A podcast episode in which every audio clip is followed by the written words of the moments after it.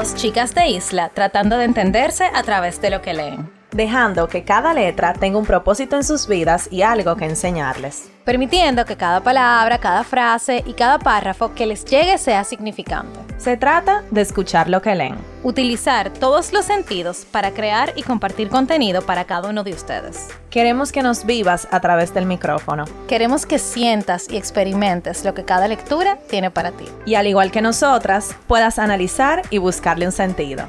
¿Estás escuchando? Letras al aire.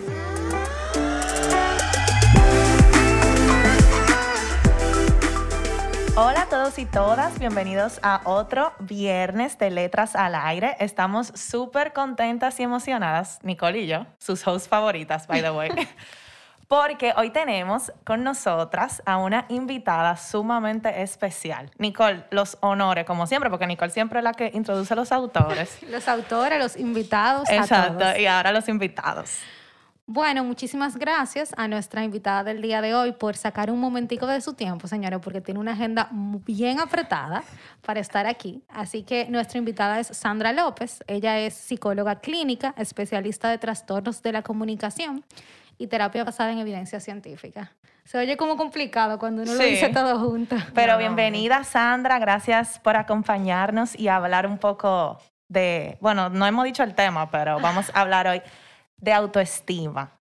Súper feliz en realidad de estar aquí con ustedes y un tema que un poquito se escucha así como que es un poco cliché, pero es mucho más profundo de lo que la gente se imagina. O sea, que súper contenta de abordar algo tan importante como eso y más en un podcast como este. O sea, que Gracias. Gracias. Tú sabes qué, Sandra, yo le dije a Carol que para nosotras iba a ser ideal que tú estuvieras aquí porque a mí me encantó y payola para verano Vita con este no sé cómo llamarlo, como esta actividad que realizaron en la que tú participaste y hablaste de la autoestima. Y a mí me tocó mucho porque yo entiendo que es un tema que, bien como tú dices, sí es cliché, pero nunca es suficiente dejar de hablarlo. Y nada, yo quisiera que ahora compartiéramos como una experiencia corta cada una de lo que creemos que es la autoestima para nosotras. Bueno, para mí, el autoestima es lo que tú piensas, bueno o malo, de ti mismo. Sí, sí, no es que... Digo, no si estoy en lo incorrecto. ¿Verdad? Porque aquí tenemos una profesional, entonces. ¿Qué tú crees, Nicole, que es la autoestima? Yo creo que es como esa percepción que tú te ideas en tu cabeza de quién tú eres y que influye mucho eh, todo lo que tú has vivido, creído y sido durante toda tu vida. ¡Wow! Sí, es como una Un mezcla. 100 ¿verdad? sacamos, Como- Sandra. Van, van como por el camino correcto, cogieron la calle que era. Ok. Pero como que antes de yo definirla, es súper importante como uno tener claro la diferencia entre lo que es autoconcepto y lo que es autoestima, que tendemos frecuentemente a confundirlo y eso es lo que hace que nos perdamos, ¿verdad? No. Estábamos en la vía que era, pero Yo creo que yo no he escuchado esa palabra. de que autoconcepto. autoconcepto. Sí, entonces, ¿qué pasa? Que es importante saber, el autoconcepto es ese esquema mental o esa concepción mental que tú tienes de lo que eres. O sea, yo soy Sandra, soy psicóloga, me gustan los deportes, tengo novio, eh, eh, soy buena en el arte. No es verdad, pero por decir, o sea, una forma de decirlo. Y entonces la autoestima es la valoración detrás. O sea, primero tenemos que tener un autoconcepto bien claro para luego poder hablar de lo que es autoestima. Entonces la autoestima es la valoración que yo le doy como persona a mi autoconcepto. Tendemos a confundirlo como, esa tipa tiene una autoestima alta, relacionamos la palabra autoestima con algo alto. No es así. Autoestima es valoración detrás de un autoconcepto. Entonces, yo como persona tengo que tener claro quién soy y luego hacer una valoración de cómo yo percibo ese autoconcepto mío. Sí, queda ahí claro. Entonces, muchas veces como mujeres tendemos a confundir porque obviamente el autoconcepto o el ideal de mujer es uno y obviamente nos juzgamos detrás de una valoración, o sea, de un autoconcepto.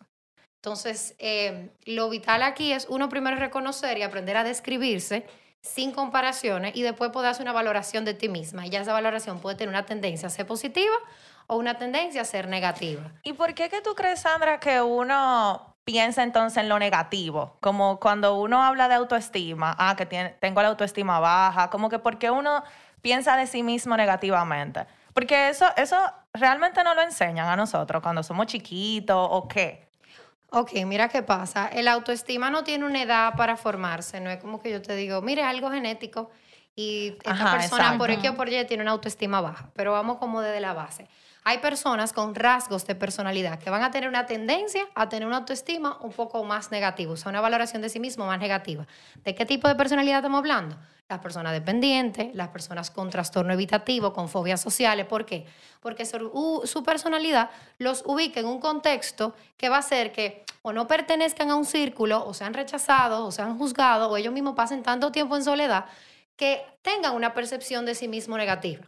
Porque obviamente la sociedad, al, marginado, al, raro, al que, por ejemplo, al diferente, al diferente, que le, gustan otras Entonces, obviamente, esos comentarios, como somos seres humanos, que tenemos sentido, escuchamos, vemos, leemos y tocamos, nos va, nos va a afectar. Entonces, ahí se ve afectada. Sin embargo, gente, por ejemplo, con personalidad, rasgos de personalidad narcisista, que tienen el ego alto, son personas que van a tender a tener una autoestima alta. Entonces, cuando digo esto, no necesariamente quiere decir que yo nazco con una autoestima alto baja, pero sí es cierto que ciertos rasgos de mi personalidad van a potenciar como sea más o menos la inclinación de mi autoestima. Ahora, ¿cuándo se forma? Desde que tú eres pequeñito. El entorno en el que tú te mueves, al círculo al que tú perteneces, tu mamá y tu papá, la relación con cada uno potencia lo que es la autoestima. Muchas veces vemos niños pequeños que están haciendo una tarea y automáticamente él está dando su 100 y tú le empiezas a decir, pero tú lo puedes hacer mejor y estamos entendiendo que lo estamos ayudando, pero entonces le estamos ubicando en un cuadro donde le decimos, tú no das suficiente. Entonces, la palabra tiene un poder súper importante desde que somos muy tempranos. Muy, oye, muy temprano, desde que somos muy pequeños. muy pequeños. desde que somos muy pequeños. Entonces, eso se nos queda grabado como un pequeño CD y lo repetimos en las tareas de adulto. Entonces se va formando a lo largo de todo nuestro desarrollo. Y en la adolescencia principalmente, que, se forma mucho más el autoconcepto, cuando empezamos a dar el sentido de pertenencia, porque esa es la parte más como el, el, entorno empieza a moldear lo que somos y a ponernos como un target, pues entonces ahí donde más vulnerable se puede ver lo que es la autoestima de una persona. Entonces, más o menos así para que entiendan. Y el que diga, ah, yo estoy escuchando, concho, con razón. Porque Exacto. uno más joven es más vulnerable. Ya cuando tú crees y tú dices, me vale. Madre. Entonces, ahí un, el sonido ese. Entonces es más o menos como una combinación. Ni se nace, o sea, se nace y se desarrolla, porque tú naces con tus se desarrolla. Tú, tú naces con tu personalidad. Con tu personalidad, pero entonces tú desarrollas por medio de tu entorno, etcétera, etcétera. Eso es como el cáncer o como una enfermedad que está eh, dormida en tu cuerpo. Hay factores que desencadenan, el entorno desencadena. Entonces, Exacto. es así. Puede quedar dormido y se queda latente o pueden haber cosas que propician. O sea, un adolescente que, por ejemplo, esté en sobrepeso eh, y tenga una pérdida amorosa a los 15 años, asocia el peso con que la dejaron por eso, probablemente a nivel físico va a tener una valoración de sí misma negativa. Algo a aclarar, estoy hablando muchísimo, pero es para que le quede claro. No, no, no, así eh, El autoestima una paleta de colores es un error gravísimo, gravísimo, repito, gravísimo. Tú decís, yo tengo la autoestima alta, no.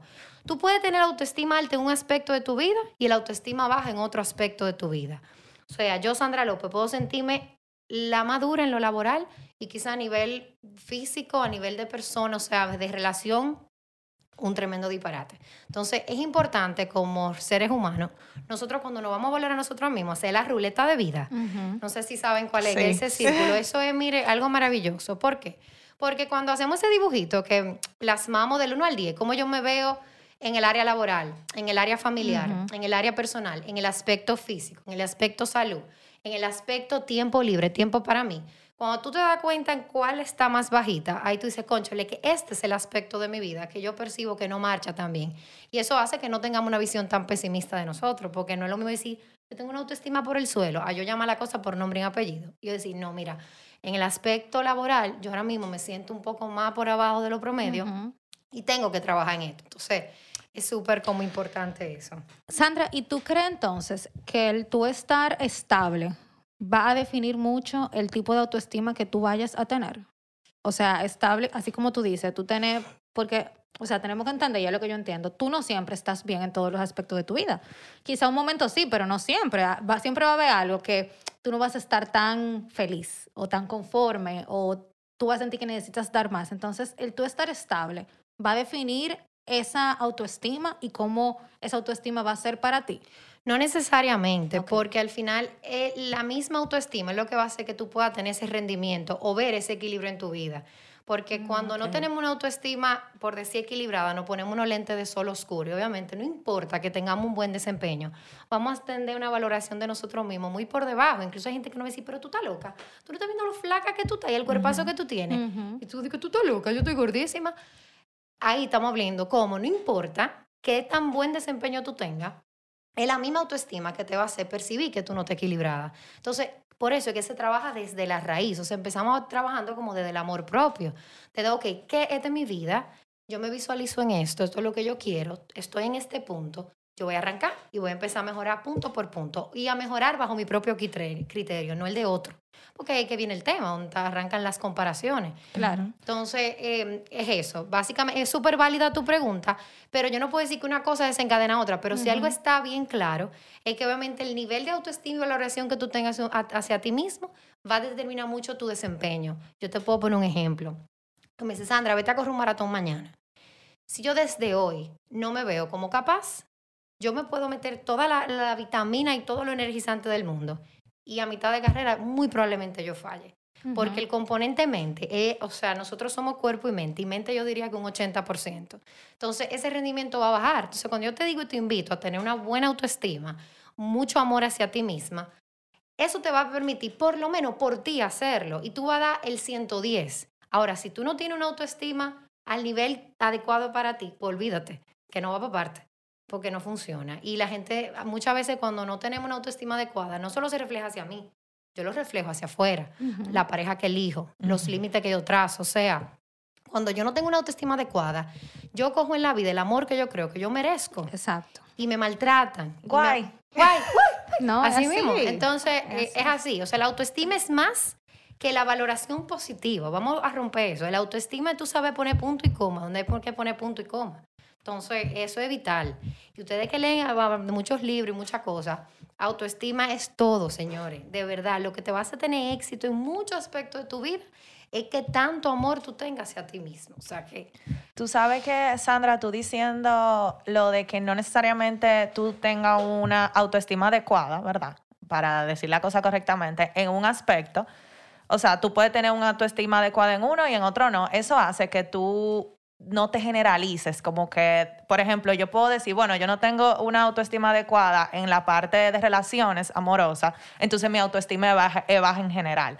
Entonces, no, es como, bueno, tú puedes decir, ok, yo tengo autoestima, no la tengo bien en, esta, en este punto y yo poder trabajar entonces en ese punto. Pero en mi profesión, por ejemplo, ah, yo me siento capaz, me siento buena, me siento bien. Entonces, eso es como importante y creo que es valioso. Yo creo que la autoestima te desenmascara un poco. Eh, te quita esa, esa perfección que a veces uno tiene con muchas cosas y tú te ves como un ser humano, igual que todos, que va a cometer errores. Entonces, sabiendo eso, ¿cómo podemos nosotros ayudarnos a que esa autoestima o se, se balancee, pudiéramos decir, o se equilibre? Tener una, una, autoestima adecuada, o sea, tener una autoestima alta. Tú puedes decirlo alta, alta, o sea, no hay problema con el término. Lo importante es no confundirlo de que si yo digo, tú tienes autoestima, es decir, tú te amas, porque el concepto de autoestima es la valoración a tu autoconcepto. O sea, por eso como que lo corrijo. Termina tu pregunta, perdón. Eso, que cómo podemos nosotros empezar a tener una mejor autoestima en general, o sea, en cualquier aspecto de nuestra vida. ¿Cuál sería como el primer paso que uno tiene que dar? Ok, básicamente, mm, no sé si ustedes han escuchado los pilares de la autoestima. Em, hay incluso un libro que se llama Los seis pilares de la autoestima. El apellido del autor ahora mismo no lo recuerdo, ustedes luego lo pueden, lo vamos a buscar. Lo pueden buscar. Pero básicamente es vivir primero como de una forma consciente. ¿Qué es vivir de una forma consciente? Tú sabiendo que en la vida los problemas, señores, siempre van a estar. Nadie vive una vida lineal y armoniosa y perfecta automáticamente tú vives de una forma consciente, a ti ningún golpe de la vida te va a tomar por sorpresa. Eso como guerra avisada, no, no mata soldado. Otra cosa importante es el tema de tomar responsabilidad. No es lo mismo que a mí me pasa en situaciones difíciles y que yo viva la vida del, del mártir a que yo me está pasando esto y diga, ¿qué voy a hacer? Y que me lo pregunte a mí misma. No vaya donde sutano, fulano, la amigo, la amiga, la... No. Oh, ay, Dios mío, que... Victimizarse. Todo, el y mundo es válido, y es válido llorar, y es válido uno sentirse triste, porque, señores, cuando uno está bajo una situación difícil, es difícil, y tú te vas a ver como lo peor. pero tú tienes la decisión de me quedo estancado ahí o tomo responsabilidad de esas situaciones que me suceden. Lo tercero y súper importante es el tema de ver las cosas con un poquito de asertividad. Cuando somos personas asertivas, aprendemos a trazar límites y a decir no. Cuando estamos hablando del no, estamos hablando de no a las comparaciones, no a los estereotipos, no a lo que el otro diga. Y yo digo que yo no sé si son seis pilares, pero para mí es uno de los más importantes. Porque si algo, por lo menos a una mujer, le afecta a su autoestima, son los estereotipos sociales y las comparaciones. Automáticamente tú creas tu propio autoconcepto, auto mío, de cómo yo soy, y trabajo para mejorar bajo mi propio ritmo, tú vas a estar un poquito más tranquila. Otra cosa súper importante, el tema de la integridad, porque obviamente con mi boca yo puedo promulgar algo, pero con mis acciones algo totalmente diferente.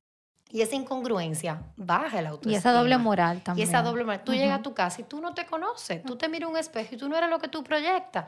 Entonces, eso es un punto súper importante también.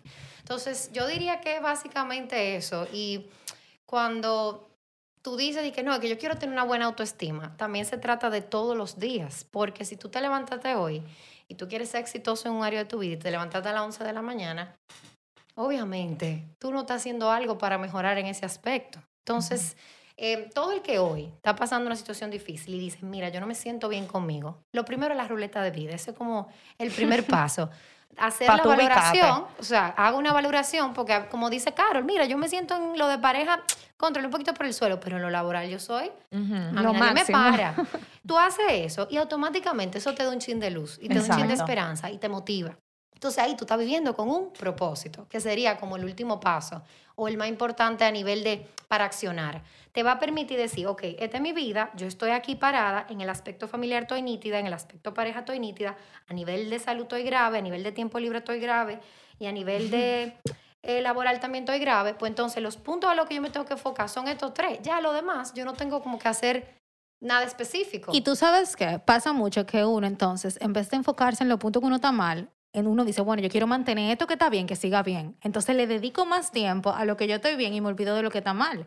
Porque como que quiero buscar una compensación. Así es. A mí me pasa. Así es. Tú dijiste algo claro, porque es más fácil yo hacer una tarea sencilla. Eso es como cuando tú le enseñas a un niño a agarrar un lápiz a colorear, más fácil te va a agarrar con la crayola gruesa. Cuando tú le das un lápiz finito y dices, no, no quiero. Y vuelve al lápiz que es más fácil de agarrar, ¿verdad? Hacia la vida. Si ya tú sabes montar bicicleta, tú te vas a quedar en la bicicleta monta y te vas en automático. Pero si yo te digo, vete, agarra este motor y vete, súbete y tírate de la montaña. Yo, no, no, me gusta más la bicicleta. Y vamos a empezar a decir, no, a mí me gusta más de autoengañarnos y autosabotearnos. Entonces, eso es súper importante, eso que tú dices, porque lo que ya está bien, no tenemos por qué agregarle una dosis de pesimismo. Tenemos que entender que eso puede continuar bien. O sea, que si tú estás bien con tu familia, ¿quién dice que hay que poner el foco en lo familiar si todo está bien? Exacto. Vamos a poner el foco en lo que, que verdaderamente tenemos que arreglar. Algo importante. El tema de la ruleta. Hay gente que obviamente tiene algunos aspectos de su vida un poquito más, más abajo de lo que espera. Pero tú también tienes que preguntarte, yo quiero que eso mejore. O esto para mí es una prioridad actualmente. Porque puede que quizá el aspecto de pareja no esté en el punto que yo quiero que esté. Pero yo me tengo que preguntar si hoy yo quiero que eso esté diferente. Porque hay veces que tenemos tantas cosas que hacer o tanta prioridad o tanta meta a corto plazo que no están relacionadas a una pareja que entonces mi ruleta de vida, eso no está alto, pero eso no quiere decir que a nivel de autoestima yo me sienta mal ahí. Entonces lo digo para que mm. tomen nota, chicas, porque a veces hacen su ruleta y, ay, lo de pareja, yo estoy más soltera que yo, que pero tú estás soltera porque en este punto de tu vida, eh, eh, esa no es tu prioridad. Tú tengo otra cosa. Tú tengo otra cosa. Entonces, lo digo por eso. Porque... Es que la sociedad no ayuda tampoco. Porque entonces tú tienes todas las amigas que tienen pareja y tú estás sola, entonces tú te sientes mal. Y no, y no, solamente... me pasó por mucho tiempo, señores. Yo fui la soltera del grupo, y Carlos lo puede decir, por mucho tiempo. Y ahora es al revés. Pero lo digo porque no solamente para las mujeres, también pasa con los chicos. O sea, tú tienes un grupo de amigos que eran todos panas, todos se metieron en amores y tú eres el único soltero. Claro. Y entonces, Claro. Tú, sientes como una presión. como, una presión tengo que irracional, una ¿verdad? Que se va a salir. Claro, pero es que tú, tú, puedes sentirte mal en ese momento y ese día tú dices, Dios, ¿qué es lo que me pasa? Eso está muy bien. Pero luego tú tienes que reconocer, ok, esta situación está así porque yo quiero o esta situación está aquí, sí, porque hay algo en mí que me está limitando. Entonces ahí estamos en el punto, no a las comparaciones. Es como ponernos tapando los ojos, no miren ni para la derecha ni para la izquierda, porque como tú, señores, ni, lo, ni los gemelos que son em, homocigótico tienen las mismas características. Entonces, ¿por qué carajo usted se va a comparar con otro ser Ay, Dios mío, que- Entonces, esa es la... Ya tú Sí. sabes, chacalaya, eso mismo, pero ustedes entienden tal cual. Ni los de verdad es gemelo idéntico. Entonces, ¿por qué vamos a compararnos? No lo hagamos, porque estamos perdiendo el tiempo. Totalmente. Eso es lo que estamos haciendo, perdiendo el tiempo, perdiendo la vida. O sea que, no. Bueno, vamos a hacer un stop. Porque a nuestros invitados siempre tenemos una dinámica. Ay, sí. Y hoy lo vamos a hacer con Sandra. Y es que te va. que tiene que dar tres vueltas la mano. No, mentira. Eh, eh, son preguntas random. Ok. Entonces tú vas a escoger un número del 1 al 5. No tiene nada que ver con el tema. Pero eso está muy chulo, Sí. wow. Y te vamos a preguntar algo. Entonces, del Ok. 1 al 5, chen, Eh, chen. tres. Elige bien. Ok. ¿Cuál es el mejor consejo que has recibido? Wow, sí, lo tengo ahora mismo. Crea una vida de la cual nunca quieras escapar. ¿Por qué? Ah, vivimos en un mundo, en una sociedad que espera el viernes y el sábado para estar en paz. Sin embargo, cuando trabajamos todos los días para crear una vida de la cual no queremos escapar, los días de la semana pierden sentido y lunes es un buen día, martes un buen día, miércoles un buen día. Y algo que yo he tratado de aplicar, yo a veces eh, me voy de fin de semana y tengo la computadora trabajando y la gente va, buena loca trabajando. Y yo, pero yo estoy tranquila porque el lunes yo me levanté a las 11 porque mi trabajo me lo permitió. O el jueves yo agarré y dije, cerré computador y el sábado lo hago. Entonces, en vez de obligarme cada día como a cumplir tareas y metas que hacen que yo me abrume, he tratado de hacer lo contrario, de verdad que funciona. Y repito la frase, crea una vida de la cual no quieras escapar, que ningún viernes ni ningún sábado tengan que ti atormentarte en una semana. Porque al final, el lunes puede ser el mejor día de Ajá, tu vida. O tú jalalo el Me lo sábado. voy a aplicar Así ese que consejo. aplíquela. Pero muy bueno este consejo, O señor. sea, pero me llegó, no te Ay, puedo qué explicar. bueno que les llegó. Qué bueno. Dije, oh my God. O sea, el cerebro me acaba de explotar así que. Entonces, em, ¿hay, ¿existen riesgos o cosas que te puedan afectar eh, negativamente por tú tener una autoestima muy elevada o muy baja? Sí, puede suceder. O sea, al final, claro está, eh, eso nos hace como más vulnerable. Como cuando tú puedes tener una enfermedad, una alergia y viene el polvo del Sahara, ya tú sabes, tú vas a estar grave. Eh, cuando tenemos, por ejemplo, una autoestima excesivamente elevada, no estamos teniendo una valoración eh, objetiva de lo que somos, ¿verdad? Y pueden pasar dos cosas. Uno, tenemos tendencia a aplastar a los demás, a tener el ego a veces muy alto y Ujú. hacerle daño a otros. O dos, cuando vienen esos jamaquiones en la vida, no sabemos cómo aceptar que en un aspecto es válido fallar. Mm. Entonces, por eso ni un polo ni el otro es adecuado. El exceso de todo, señor, es malo. Exacto. O sea, porque al final no te va a permitir funcionar porque tú eres un ente social. Y el tema de la autoestima a nivel social afecta mucho. Cuando yo la tengo muy por debajo, yo me voy a marginar. Te O me retraes. voy a evitar o me voy a limitar en todos los aspectos. Yo puedo tener toda la capacidad del mundo, pero como dudo tanto de mí, de mi potencial, No no haces me voy a nada. arriesgar. no voy a hacer nada. Entonces, tiene, como todo, tiene sus riesgos. Y entonces, eh, ¿cuáles serían esos beneficios que le pudiéramos compartir a nuestros oyentes sobre el mantener una autoestima equilibrada? Eh, Cuando mantenemos una autoestima equilibrada, primero vivimos la vida eh, como con una visión un poco más optimista. Yo digo esa frase, no, no un optimismo patológico de todo es Eh, y como, como de ahora, optimismo tóxico. tóxico, no, eso no. Eh, pero sí te va a permitir una visión objetiva más clara, eh, con un poco más de luz, y tú vas a tomar decisiones más sanas para tu vida. Segundo, no vas a vivir limitado, porque el tema de tomar riesgo nunca te va a dar temor, porque te va a tener a ti mismo dándote un aplauso. Tú vas a vivir bajo tu propio aplauso, no buscando el aplauso de otros. Algo súper importante es que a nivel de relaciones te va a permitir amarte tanto que tú vas a estar muy clara de lo que tú puedes permitir que entre, en tu- entre a tu vida y de lo que está cerca que te hace daño también alejarlo. Alejarlo. Entonces ahí estamos hablando de que podemos poner límites claros. O sea, vamos a ser tan asertivos que vamos a poder decir, mira, tú eres lo máximo, pero tú no eres lo que yo necesito. Entonces, y eso totalmente tiene que ver con, con qué tan bien yo te a nivel de autoestima.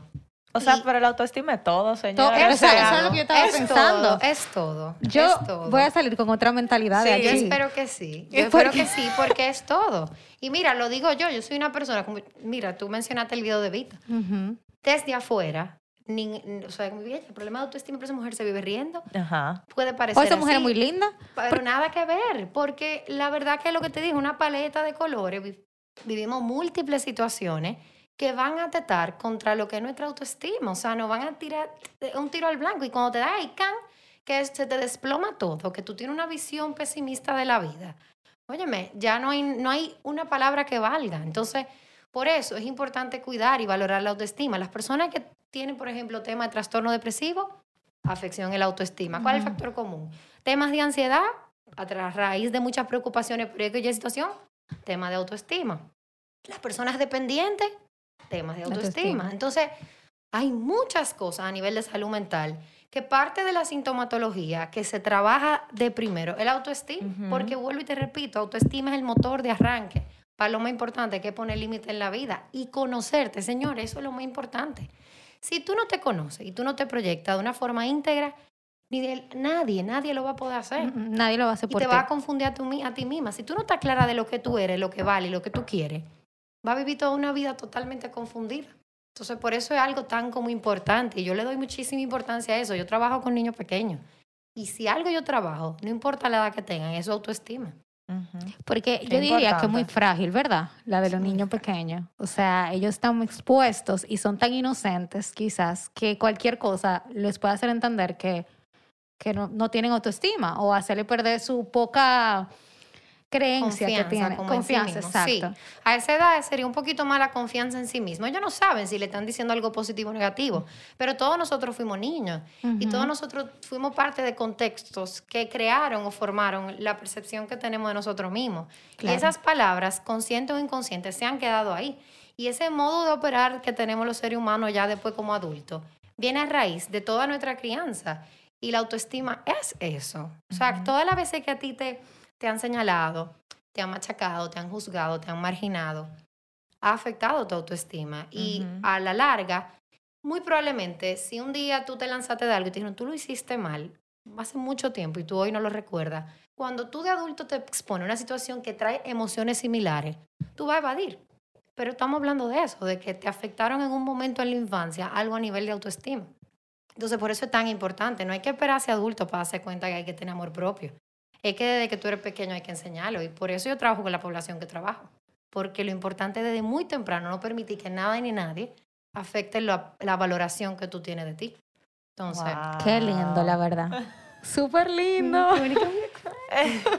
Mira, em, no sé, o sea, podemos aquí entrar como en Claro. confesiones. claro, Eh, claro. Como que algún reto que hayamos tenido alguna con el tema autoestima. Por ejemplo, Sandra, cuando tú hablaste, que me sentí sumamente identificada de la parte de una personalidad evitativa, yo soy así. Yo evito mucho las cosas. Entonces, yéndome al por qué y por qué tiene que ver con autoestima, es porque me da miedo la, la, como la Respuesta. ajá, de la otra persona si yo le pregunto o, o acciono como las cosas que le tengo miedo. Entonces eso básicamente es como un rebote de que, ah, ok, eso es mi autoestima, que en ese caso, ¿verdad?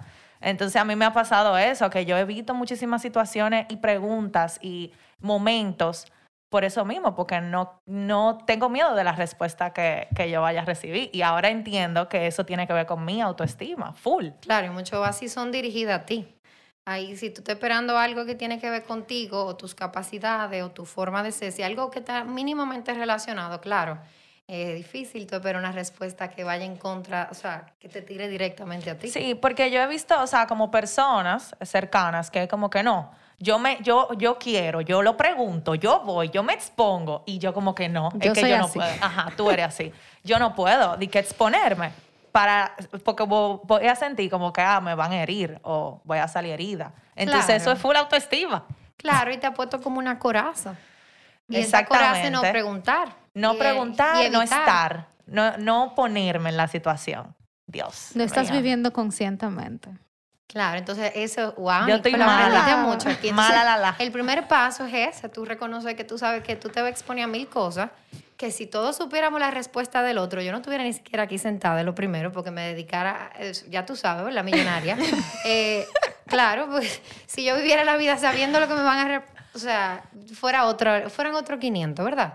Pero es eso, cuando tú vives de una forma consciente, tú reconoces que se trata de eso, de tomo riesgo, digo cosas y hago cosas que van a tener una consecuencia que no necesariamente voy a controlar. ajá. Pero como yo soy una mujer fuerte, que me Exacto. amo, que me valoro y que más para adelante vive gente en mejores casas, pues entonces usted le da para Exacto, es como, ¿me entiendes? ajá, O es como voltear, como el, no, primero no necesariamente tiene que ser malo el tú exponerte y segundo, si, si es malo, tú puedes con eso, es claro, como y- tú Y voltear tú siempre eso. te preguntas, o sea, ¿qué es lo peor que puede pasar en Ajá, esta situación? Exacto. Ujú. Lo peor que puede pasar es que me, no sé el contexto de tu pregunta, pero si pregunto, mira, algo sencillo, ¿me puedes llevar a tal lugar? Lo peor que te van a decir es que no. Exacto. Esa es la peor de las situaciones. Ujú. Y eso ni te va a hacer perder un brazo, ni te va a hacer vivir una vida triste. O sea, en ese momento duele, claro, porque eso es importante entenderlo. No es que tú eres tan fuerte que yo, mira, a mí me tiran y ando con un chaleco antibalas. No, espérate. Yo sufrí mucho y mi almohada lo sabe. Pero yo me levanto porque la vida te da un mañana. Y tú Exacto. te levantas con otra energía y con otra visión y tú dices, si no fue aquí, es allí. Es Exacto. que está la clave. ¿Y ustedes qué retos así ustedes encuentran que han tenido Dale, Nicole, Con que su yo no soy buena hablando de eso. Ah, de cosas muy íntimas? No, bueno, a mí particularmente el tema de la autoestima me ha da- dado muy duro en cómo yo me veo a mí. O sea, yo soy una persona muy perfeccionista, entonces yo quiero tener el control de todo. Entonces, cuando las cosas se escapan de mi control, yo me molesto y me siento mal. Entonces, yo necesito, como que a veces yo no me siento capaz de realizar algo. Y yo veo a todo el mundo alrededor de mí diciéndome, vieja, pero tú haces mil cosas y cómo tú puedes, o sea, tú estás súper bien. Y yo en mí estoy como todo el tiempo maquinando, señor, ¿cómo que yo voy a hacer esto? O sea, ¿cómo yo voy a, a lograr mi día hoy? Entonces, en eso que me afecta, porque yo a veces me pongo límite y digo que no puedo hacer algo. Y como me dijo alguien, desde que tú le pones un no a una palabra, ya hay algo negativo. Y obviamente tú no lo vas a poder hacer porque tú ya lo tienes en tu cabeza Pre- predispuesto. Ajá. Entonces, en eso, realmente. Claro, a nivel como de capacidades, esa es una de las más difíciles. Ay. Porque eso te Mierda, persigue como en todos los contextos. No, claro, porque es que te persigue siempre, te persigue Exacto. con los amigos, te persigue con la familia, te persigue en el trabajo, te persigue porque son pensamientos irracionales que tú tienes de ti. Entonces eso es cuestión de romperlo. Y automáticamente te llega esa primera idea que es totalmente disruptiva. Tú tienes que a tu cerebro hacerle, no, no, no, eso no es así. Y repetítela que una y otra vez, una y otra vez, aunque sea un estúpido, pero funciona. Porque el cerebro así mismo generaliza. Entonces, no es que yo no voy a poder hacer esto. No, no, ni la termino. O sea, tú le pones un punto. No, yo sí puedo y lo voy a hacer bien. Y si tienes que ponerte a leer algo, haz un sudoku, hazlo. Pero no permita que esa idea se te grabe como un disco rayado. Porque si no, Si te- se te graba, exacto. claro. Estamos trabajando en eso. se logra. No, y después de hoy, mi amor, vamos a No, salir de aquí. Claro. Va- Sandra nos va a mandar una factura. querían, querían podcast, cojan consulta. Entonces, número de cuenta. Pero, ¿y no le vamos a hacer otra pregunta random a Sandra? Ah, sí, Ay, vamos sí, a hacerle es otra válido, pregunta. vamos. Entonces, del 1 al 5 sin el 3. Eh, dos. Wow, ¿cuál es tu miedo más grande? Mm, ay, Dios, ahorita me pongo yo a llorar aquí. No. Uy. Digo, Mi si tú Como más quieres. O sea, tranquila. Sí, tú Ok, quieres. mi miedo más grande. No sé, señores, está muy difícil. O bueno, uno de tus miedos. Uno de mis miedos. Bueno, Exacto, no el más grande, pero como que un miedo tuyo. Bueno, no poder formar una familia. Eso me daría miedo. Ay, a mí también. Me daría miedo, pero yo entiendo, obviamente, luego cuando tú estás dentro de un área de trabajo, tú sabes como que la raíz del por qué. Y es porque yo vengo de una familia muy disfuncional. Entonces, claro, no quisiera repetir ciertos patrones. Y Patrones. el, y el concepto familia es como una meta, ¿verdad? Entonces, que de verdad yo sienta que se puede repetir o que no puedo lograrlo, es como, yo sí, yo siento que yo me estaría fallando demasiado.